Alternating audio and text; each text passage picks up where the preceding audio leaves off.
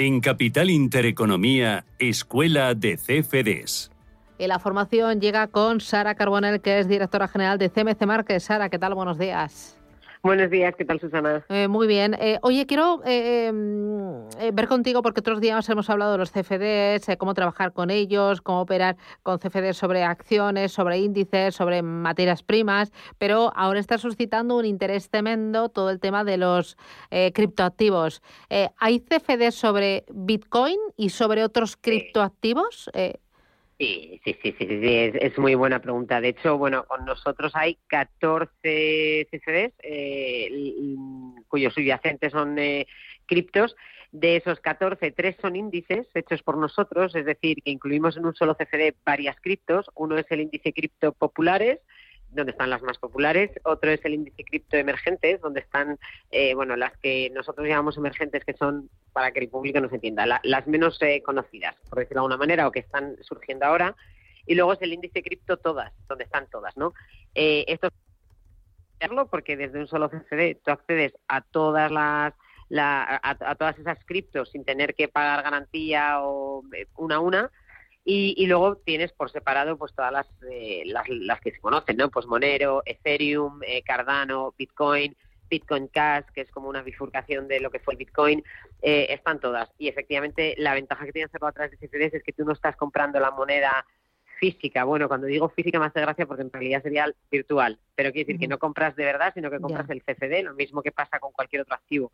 Con lo cual, en ese sentido, pues todo el tema de eh, internet o tener un wallet o, ser un experto en ese mundo, eh, eso ya no hace falta. Tú tienes tu plataforma de CFDs con tus 11.000 productos y entre ellos están las criptos. Ya. Em, con los bandazos que sufre eh, el Bitcoin, ¿esto no es demasiado arriesgado? ¿No es como meterle más gasolina al fuego? Bueno, vamos a ver, es decir, el, el, Bitcoin en sí como sí, es decir, como, como activo, el, el subyacente en sí, claro, tiene ese riesgo porque tiene subido muy fuertes, ¿no? Eh, eso te va a pasar igual eh, con el CFD, es decir, pues cotiza exactamente a lo mismo. Lo que hay que hacer con esta operativa, como decimos siempre en todas las demás, esto no cambia, olvidémonos que el subyacente es el Bitcoin, es eh, poner órdenes stop.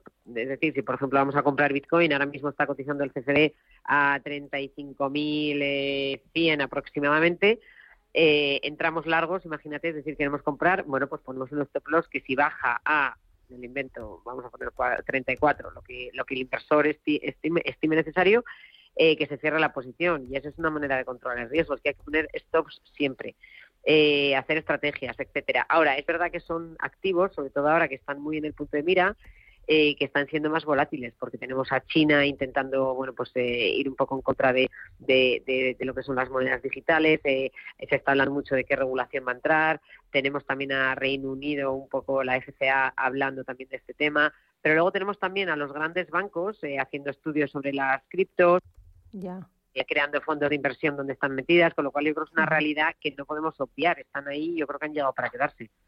Eh, ¿Tú estás notando mucho más interés en los CFDs sobre Bitcoin y sobre cripto que sobre cualquier otro activo? Eh, ¿Ves que hay una diferencia brutal? Sí, yo, sobre todo, más que diferencia brutal, yo lo que veo es que desde el año pasado, sobre todo, eh, el interés por las por el mundo cripto ha, ha resurgido, se ha incrementado y, ahora mismo es algo, yo el otro día estuve en un, en un debate que me invitaron, que era de economía, y al final acabamos hablando de criptos un buen rato. Eh, está ahí, no sé si conocéis también eh, los NFTs. Los NFTs son unos criptoactivos, ¿no? Pues criptoart, como si dijéramos, para que el oyente nos entienda, un cuadro digital, vamos a decirlo así, pero con certificado de autenticidad, eh, no te lo pueden robar, es tuyo, etcétera. Y la casa de subastas Christie's eh, subastó un NFT hace, creo que fue este año, por 69 millones de dólares. En el momento que una casa de subastas como Christie's hace esto, demuestra que está ahí. ¿Qué es lo que va a pasar? No lo sabemos. ¿Van a crear los bancos centrales, pues eso, el euro digital, monedas digitales, para, para que este tipo de, monedas exista, pero de una manera más controlada? Pues a lo mejor, y fenomenal. Pero mientras tanto, estas monedas existen, es un medio de pago y, están ahí y se intercambian. Y bueno, una manera de, utilizarlas o de invertir en ellas es a través de CFDs, claro que sí. Eh, tres reglas de oro para cuando uno se asoma al mercado y dice voy a empezar a trabajar con CFDs, ya sea sobre Bitcoin o sea sobre cualquier otro subyacente. tres reglas de oro que deba tenerse ahí apuntadas con fosforito. con fosforito. Bueno, la primera, vamos a, vamos a imaginarnos que, está, que, que este, este caso es alguien que no tiene ni idea, nunca lo ha probado. Pues la primera es probarlo a través de cuenta demo. Nosotros la tenemos. Eh, no tiene coste 10.000 euros virtuales y pruebas la plataforma con el tiempo real gratuito como si fuera de verdad. La segunda es formarse, porque si nunca has operado con CFDs tienes que entender pues eh, cómo funciona el apalancamiento, etcétera. Lo mismo, por ejemplo, con nosotros nos llama y como si quiere una formación a medida de lo que sea, se le monta al cliente. Y luego lo tercero es controlar siempre el riesgo por el tema del apalancamiento. Estas serían las tres reglas de oro para mí.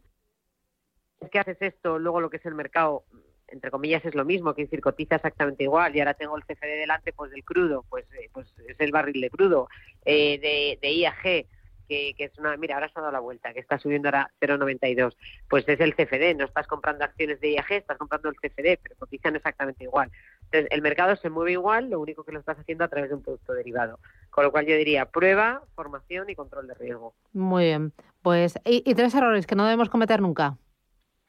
Perdón, tres errores que no, eh, bueno, pues eso, no, no controlar el riesgo sería un error muy grande y esto ya no aplica solo a CFDs, lo diría para cualquier activo. Lo que es verdad que los activos que están pensados más a largo plazo, como, pues no sé, un fondo de inversión o eh, comprar acciones y dejarlas ahí 10 años, ahí el tema del control del riesgo, del riesgo ya es, distinto, porque a lo mejor tienes una capacidad de, de, de de ver esos movimientos en el largo plazo más grande que cuando operas en el corto, ¿no? Pero para mí un error que no se debe conocer es que no se debe cometer es no conocer el apalancamiento, no utilizarlo, no controlar el riesgo y no pedir ayuda. es decir, diríamos las tres reglas de oro, pero al revés.